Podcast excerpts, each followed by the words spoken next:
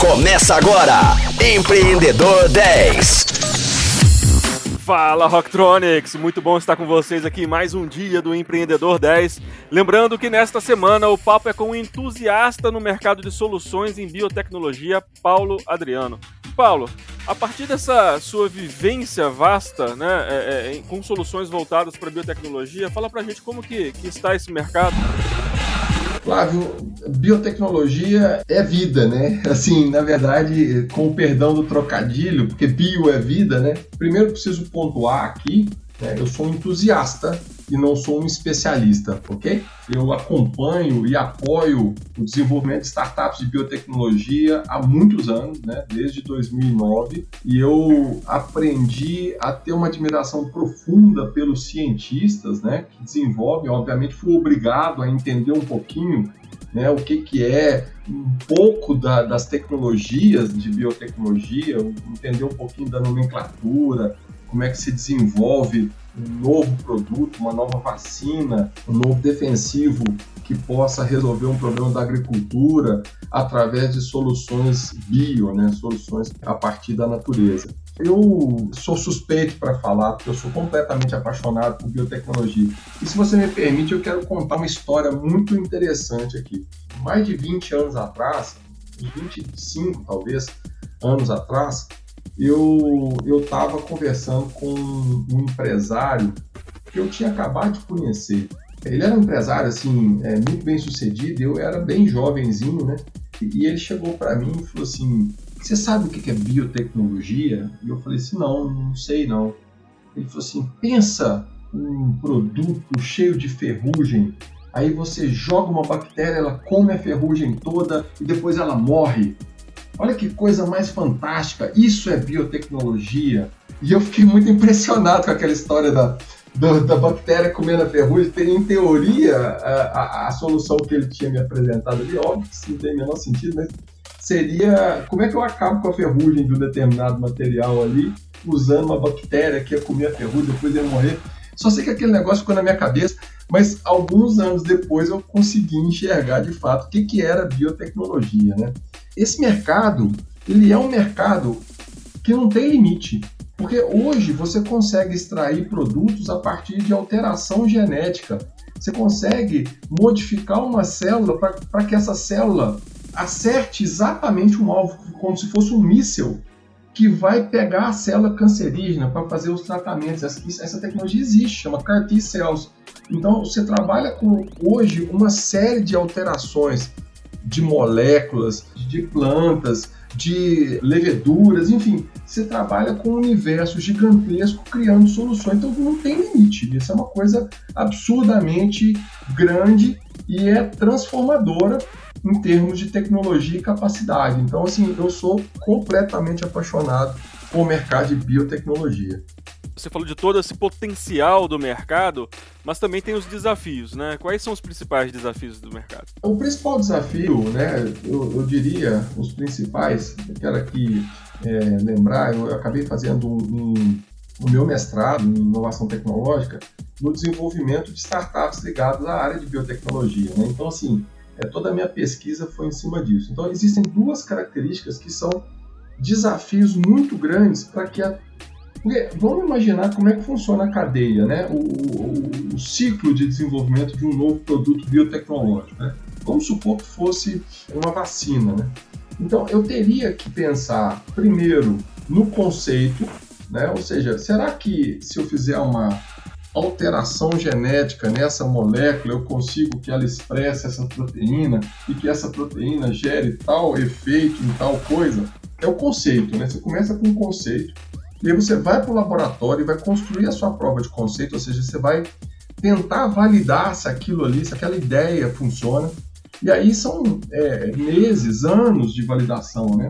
Até você realmente chegar em algo que seja relevante, né? Daí, quando você valida a sua prova de conceito, você tem alguns desafios, como por exemplo, escalar aquilo, ou seja, eu consigo fazer uma produção ali de gramas, mas será que eu conseguiria fazer isso numa escala de quilos ou até toneladas? Então, é, aí começa o desafio de você transformar aquilo que é no laboratório para a indústria, né? Aí depois que você transforma para larga escala, você tem que transformar em quê? Em produto, né? Porque, na verdade, o laboratório, os laboratórios das universidades, eles não criam o produto. Quem cria o produto é a indústria. Então, a indústria precisa dar cara de produto. Isso significa o quê? Por exemplo, significa que ele tem que ter um tempo de prateleira, ou seja, ele tem que ser estável, significa que ele tem que ser fácil de manusear, que ele tem que ser transportável, que ele tem que ser fácil de ser aplicado, enfim, uma série de características que a tecnologia não precisa se preocupar com isso, mas que quando vira produto precisa.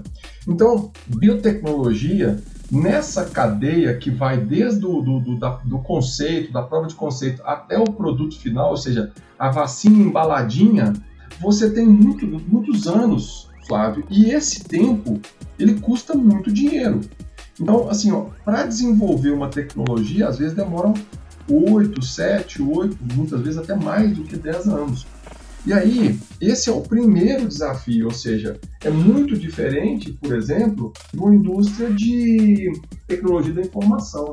Eu consigo montar um, um, um protótipo, fazer uma prototipagem de um, de um software em um final de semana. Ele pode funcionar, pode não funcionar, mas eu consigo fazer isso. Eu não consigo fazer um protótipo de uma vacina em um final de semana, nem em muitos finais de semana. Eu vou, eu vou demorar muitos anos para conseguir isso. Então, voltando ao, tema da sua pergunta, o principal desafio é o tempo. E o segundo desafio é o tempo está associado a quê? A custo, né? Quanto mais tempo eu estou trabalhando naquele projeto, mais mão de obra, mais esforço, mais custo está envolvido naquilo. Então, eu diria que os dois grandes desafios, que inclusive foram temas que foram é, validados na minha pesquisa científica, né, do, do desenvolvimento de startups na área de saúde, biotecnologia e ciência da vida, eu diria que são exatamente a questão do prazo muito mais alongado das empresas que desenvolvem biotecnologia, né? Não é em um ano, dois anos dar resultado. Eu não consigo chegar a um produto em curto prazo, prazo de tempo. Eu vou demorar bem mais. E os esforços financeiros também são bem maiores. Então é um grande aprendizado aí para o mercado entender e trabalhar com isso, com esses dois grandes desafios. Por que é tão difícil captar recursos para startups que desenvolvem soluções de biotecnologia e ciências da vida? A gente vê aí no mercado né, algumas delas com grande dificuldade. Você acha que é, é isso que você acabou de dizer tem interferência nessa questão de recursos? Tem sim, Flávio. A interferência é exatamente por causa disso. Assim. Primeiro, graças a Deus isso está mudando, tá? É, mas originalmente os investidores, né, nós estamos falando de captação de recurso você tem basicamente duas fontes de captar recursos. A primeira fonte é de fomento de pesquisa, né? ou seja, recursos não reembolsáveis, né? que é, muitas vezes esse fomento vem das agências de, de, de governo, né? as agências de inovação do governo. Esse recurso ele é muito importante, é, eu diria que ele é crucial para se desenvolver aquela fase lá no começo da prova de conceito, etc. Quando você evolui e você consegue fazer a prova de conceito, você precisa de dinheiro para desenvolver o que eu chamei de fase de desenvolvimento de produto. E aí você tem que fazer uma série de testes de estabilidade, de aplicação, de logística, de não sei o quê. E aí o governo já não dá mais recursos. Por quê? Porque a parte da ciência já foi feita. Nessa fase, deveria entrar o recurso do setor de capital de risco, os venture capitals, né? Então, esses fundos aqui no Brasil, eles começaram é, por estímulo até é, vindo dos Estados Unidos e tudo mais, né? Esse movimento também teve, aconteceu nos Estados Unidos, só que com um pouco mais de antecedência do que aqui. É, esses fundos vieram com um olhar muito imediatista. Então, veja bem, se eu, é, é, é possível, se você pegar uma história de um, de um Nubank, se você pegar uma história de um Uber, se você pegar uma história de um Airbnb, em muito pouco tempo, você transforma algo que não existia em algo bilionário em muito pouco tempo. É óbvio que para um Nubank tem um milhão que der errado, mas é, se você acertar a mão em muito pouco tempo, ou seja, em, em 3, 5, 8 anos, você já está com uma empresa bilionária. Quando você vai para a biotecnologia, isso não é assim. Então é, é preciso entender que, por exemplo, para você desenvolver uma solução de terapia para câncer, você vai necessariamente demorar 7, 8, 10 anos e vai gastar 30, 50, 100 milhões de dólares até chegar na fase de teste ali, na fase clínica, né? Então, assim, o perfil do investidor que está disposto a correr esse risco é totalmente diferente daquele investidor que investe no aplicativo de que botou dinheiro, por exemplo, no aplicativo TikTok para poder criar uma, uma, uma, solução divertida, entendeu? É, é, é um investidor qualificado. E a dificuldade está isso. Nós temos poucos investidores qualificados, não só que entendem de biotecnologia, como estão dispostos a correr o risco por mais tempo, entendeu? Pagar caro e esperar. Obviamente, biotecnologia também dá resultados bilionários, né? Hoje, se você desenvolve uma, uma nova terapia, isso pode valer bilhões de dólares. Então, é, o prêmio também é bilionário. Então, realmente a gente precisa de ter mais pessoas qualificadas acontecendo. Eu, graças a Deus, está acontecendo aos poucos, mas ainda estamos ainda muito longe de estar no ideal. E quais dicas que você daria para quem está precisando captar recursos, né? A gente falou, né, desse, dessa barreira, né, que as startups elas precisam superar e você disse que o mercado está mudando nessa visão, é, dessa dificuldade. Mas e hoje, né? Quem está precisando captar recursos, você teria alguma dica aí para compartilhar com essas pessoas? Ah, eu, eu, eu tenho sim, né? Eu, eu, esse, esse faz parte do meu dia a dia. Eu ajudo é, startups é, na captação de recursos a dica, eu vou tentar, eu vou tentar fazer uma coisa bem resumida aqui com, com alguns pontos especialmente é, específicos, né? Em primeiro lugar, né, tem que entender o plano de negócio da empresa, ou seja, entender quanto tempo vai demorar, entender quanto vai gastar, ter clareza se aquilo ali está é, tá bem estruturado em termos de validação de mercado, se aquele produto está adequado, etc. Ou seja, Primeiro, tem que pensar um negócio e ter uma, uma estratégia muito, muito, muito clara.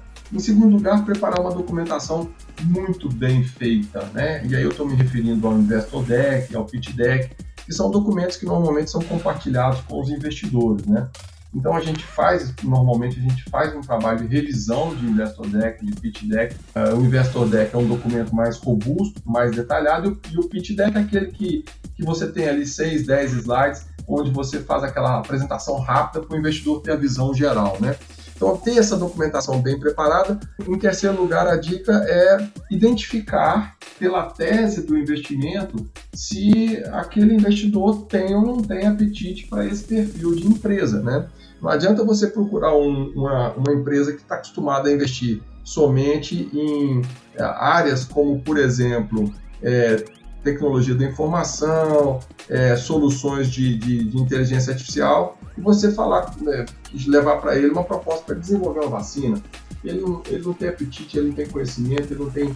Então, identificar qual é o perfil do investidor para você não gastar, não gastar energia com investidores que não compensam é, o tempo, né? Você vai gastar tempo, não vai ter resultado, você vai ficar até frustrado em função disso. Então, ter uma lista de investidores qualificados e, que, e, e fazer um bom trabalho aí de preparação do material etc., ajuda bastante a conseguir esse resultado aí de captação de recursos para a biotecnologia. E quero deixar um, uma palavra de incentivo aqui para as pessoas, porque hoje tem muito recurso, se tem projeto bom, tem muito recurso disponível. Então, está começando a mudar o jogo aí pessoal pode trabalhar direitinho, porque tem muito investidor interessado em investir em biotecnologia aí, viu? Opa, boas dicas aí para quem está na área, que bom, e é uma notícia boa, né? Então, isso é importante aí para os investidores que muitas das vezes, né, independente da área, ficam um pouco desanimados aí ao longo da jornada e tem que superar todos esses desafios aí do mercado. E Rocktronics, nosso programa de hoje está chegando ao fim, programa bacana, né? Muita informação boa. Mas amanhã a gente está de volta aqui às 10 horas da manhã, com reprise às 10 da noite. E amanhã a gente vai falar um pouco sobre a Max Grow, empresa em que o Paulo ele é cofundador. Então fiquem ligados aí às 10 horas da manhã, com reprise às 10 da noite. Tem mais Empreendedor 10. Até lá! Você ouviu Empreendedor 10, só aqui, Rocktronic, inovadora.